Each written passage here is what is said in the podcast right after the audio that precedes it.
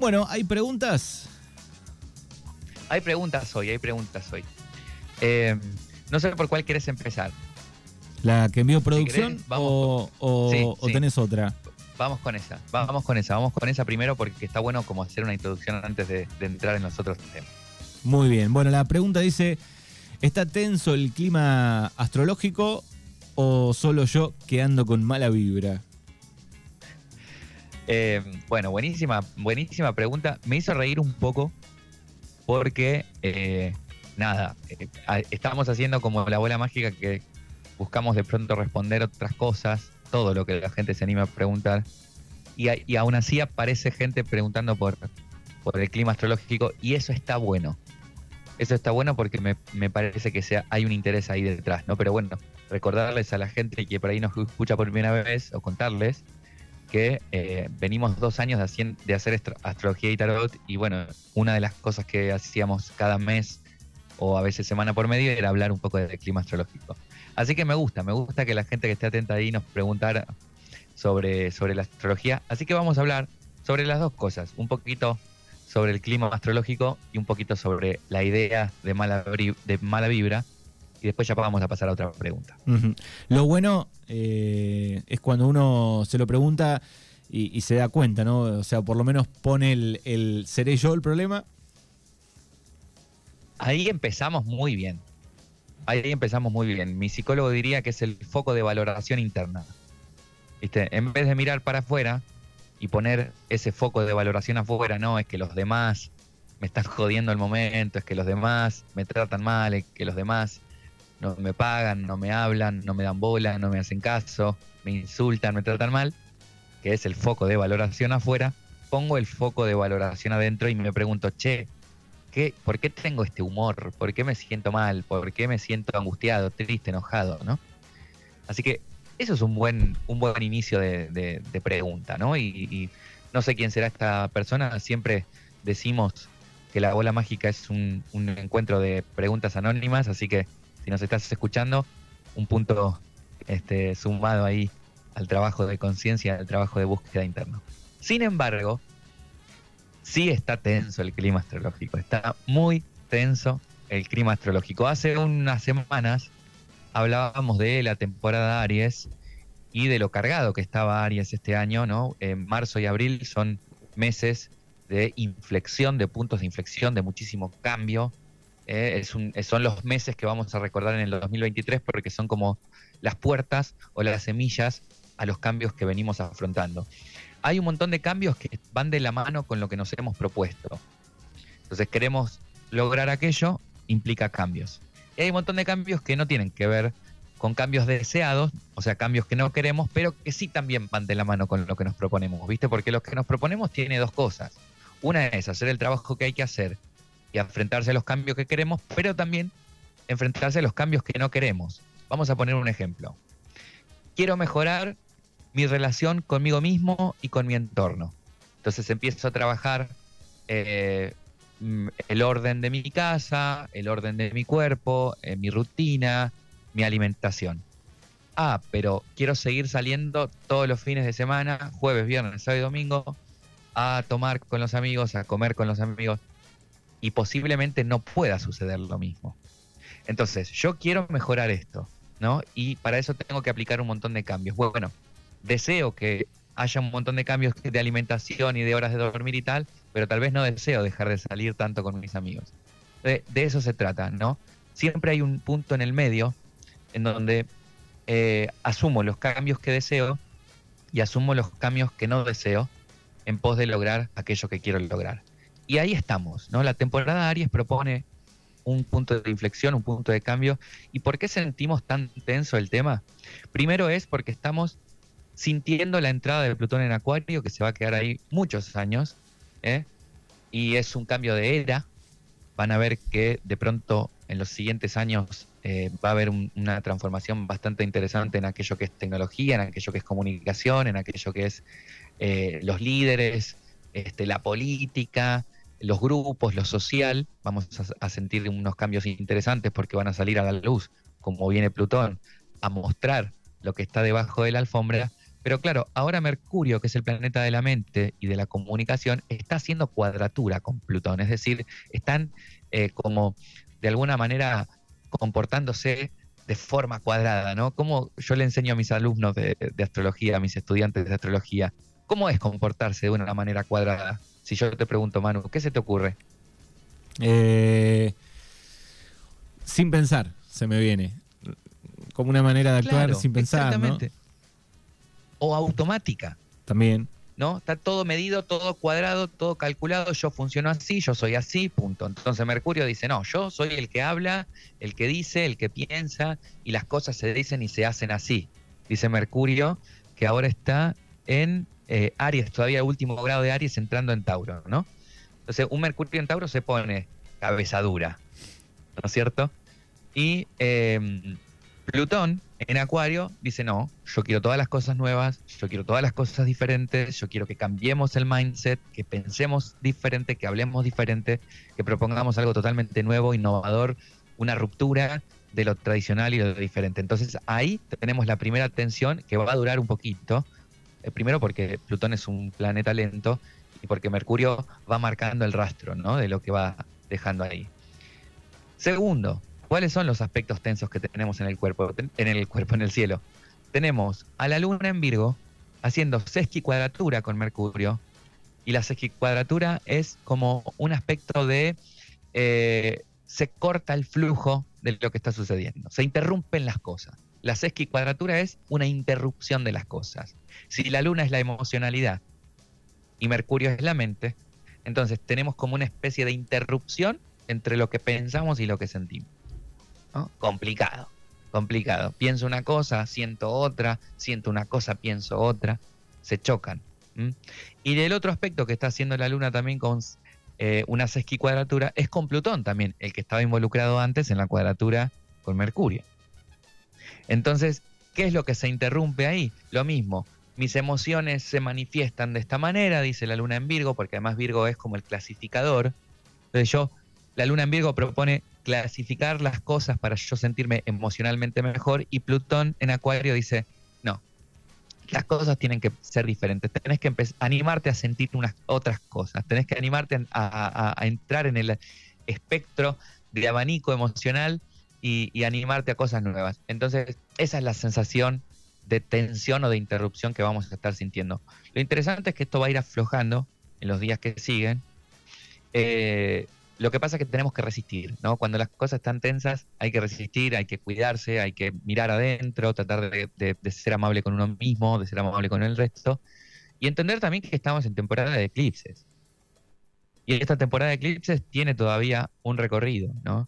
Estamos cambiando los nodos del karma, eh, vamos a pasar de los nodos eh, Tauro-Escorpio, que son los nodos de los recursos, a los nodos eh, Aries-Libra entonces, por eso Aries también es una temporada intensa porque los nodos empiezan a cambiar, ¿no? Y que haya, que el nodo norte empiece a, estar en Aries significa que vamos a tener nuevas informaciones de quiénes somos, de quién soy yo, de cuánto valgo. Y el nodo sur en, Libra me dirá, bueno, ¿qué cosas de las relaciones a las que, a las que sostengo, a las que me expongo, tengo que dejar atrás? Entonces, eso, estamos en un momento de inflexión, primera temporada de eclipses del año, paciencia, cuidarse, y eso es un poco eh, el clima astrológico de este momento. 29 23 41 38 80, ese es nuestro WhatsApp donde pueden dejar la pregunta, eh, también a través de los canales que tiene Gaby Lumier, ¿no? Sí, es Lumiere Tarot Art por ahora, Lumiere Tarot Art en Instagram, Facebook, Twitter, eh, YouTube Telegram. Eh, ¿Dónde más estoy? En TikTok también. bueno, ahí pueden, ahí. pueden dejar la pregunta colgada para la próxima semana. Como siempre decimos, eh, no damos nombre, así que se pueden mandar a través de los canales y, dejar la pregunta, tal vez para el próximo lunes. Sí, yo quiero eh, aclarar algo porque yo publico un link en mis redes que dice, deja tu pregunta anónima aquí. Es anónima de verdad. Es decir, a mí no me llega el nombre de la persona que hace la pregunta a través de ese link. Lo digo para que se animen, ¿no? la gente que por ahí ya maneja las redes sabe que esa plataforma es justamente para hacer preguntas o comentarios anónimos. De pronto yo pongo el link para la bola mágica y mucha gente que son amigos, como saben que yo no, no sé quién soy, eh, perdón, como saben que yo no sé quién, quiénes son ellos, cuando me escriben, me, escriben bromas también, ¿no? Pero eh, anímense a, preguntar, eh, digamos, cositas que, que, les pueden servir y que pueden ser respondidas en la bola mágica. Bien, y hay una pregunta más, la número dos. Hay una pregunta más, la número dos, que tiene que ver con una pregunta general, que me gusta mucho este tipo de preguntas, ¿no? A veces la gente hace preguntas personales, como me va a ir en tal cosa, en tal otra, y a veces hace preguntas que son más generales o de interés general o de por curiosidad o preguntas universales. Y me preguntaban sobre el inconsciente colectivo. ¿Qué es el inconsciente colectivo? Y ya que estamos con la entrada de Plutón en Acuario, que para mí Plutón podría representar una de las manifestaciones del inconsciente en la astrología evolutiva o en la astrología psicológica, y es un planeta transgeneracional, es decir, que dura eh, un tiempo largo, una generación entera, por decirlo así, en cada signo, es muy apropiado hablar de inconsciente colectivo.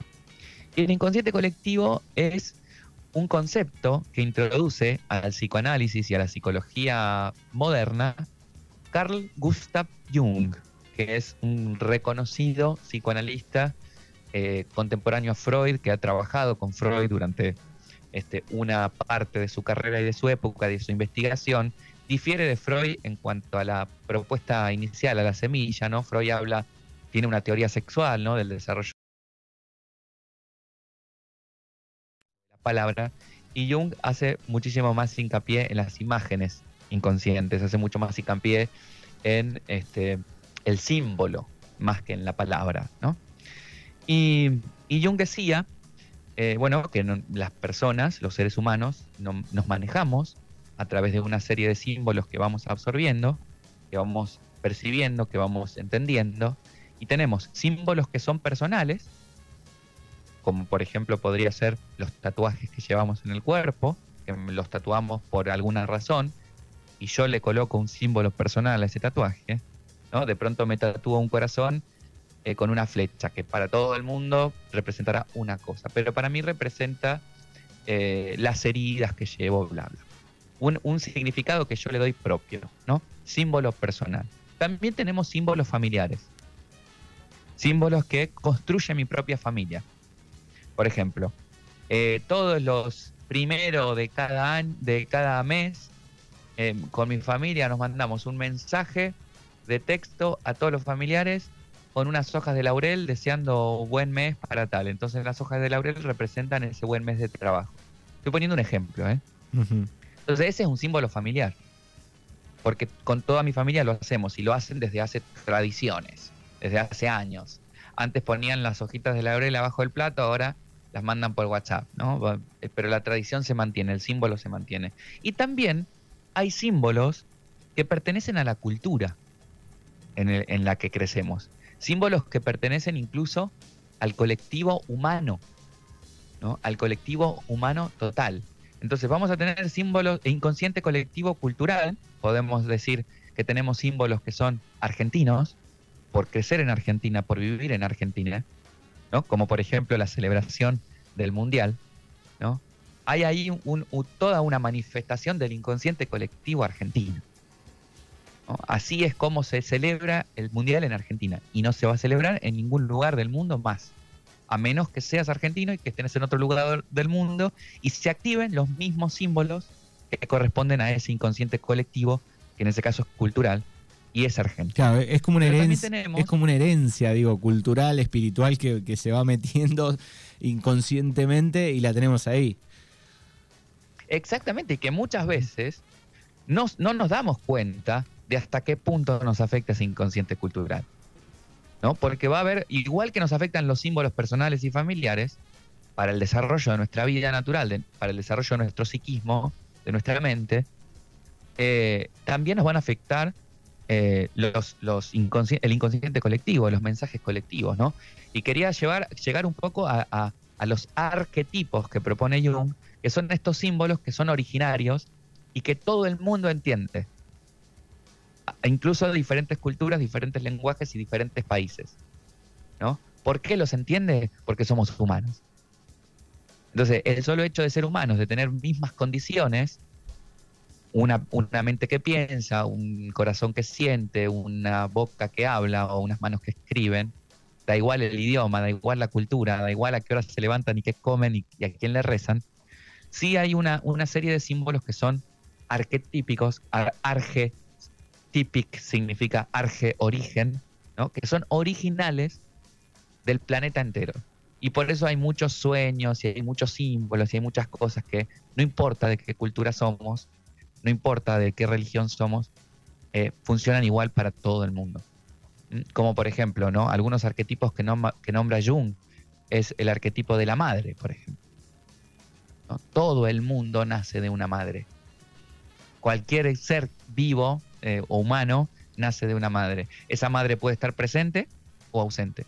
Esa madre puede ser sana o puede ser una madre tóxica, igual que cualquier persona puede ser sana o tóxica, ¿no? Ese arquetipo se va a ir modificando, pero todo el mundo conoce o reconoce el arquetipo de la madre o la madre tierra, si se quiere. ¿Mm?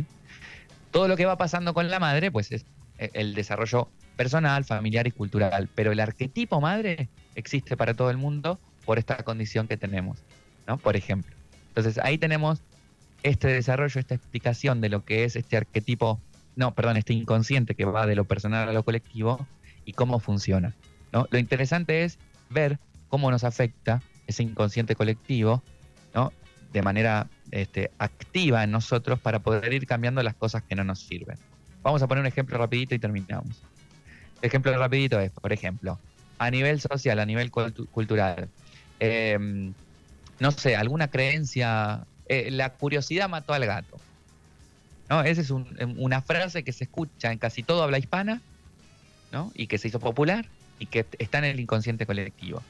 Cuando en realidad la curiosidad del gato es la que lo hizo evolucionar. ¿No? Lo que pasa que decir que yo como persona, si soy curioso y quiero saber cada vez más, y quiero estudiar cada vez más, y quiero aprender más, y quiero abrir los ojos, y quiero despertarme de esta realidad, no está bien visto porque entonces me hago más sabio y puedo tomar decisiones que son mejores para mí. Entonces, mejor no ser curioso y creer que la curiosidad mató al gato. Claro, de hecho, el, humano avanzó así.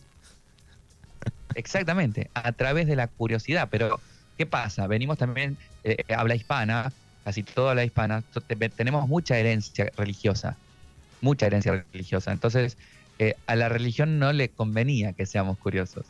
Claro. Entonces, por ejemplo, tal vez ese, esa frase tiene origen en una postura religiosa y si no la tiene, podrían estar conectadas de alguna manera a través del inconsciente colectivo. Claro, ahí está la relación. Bueno, muy bien. Es Gaby Lumier desde Murcia, desde España, eh, con esta bola mágica que responde preguntas. Recuerden, 29 23 41 38 80, personal o no, la pueden dejar para el próximo lunes. Gracias, querido Gaby. Abrazo enorme y nos encontramos el próximo lunes. Gracias, Manu, y gracias a toda la gente por acompañarnos siempre. Un abrazo.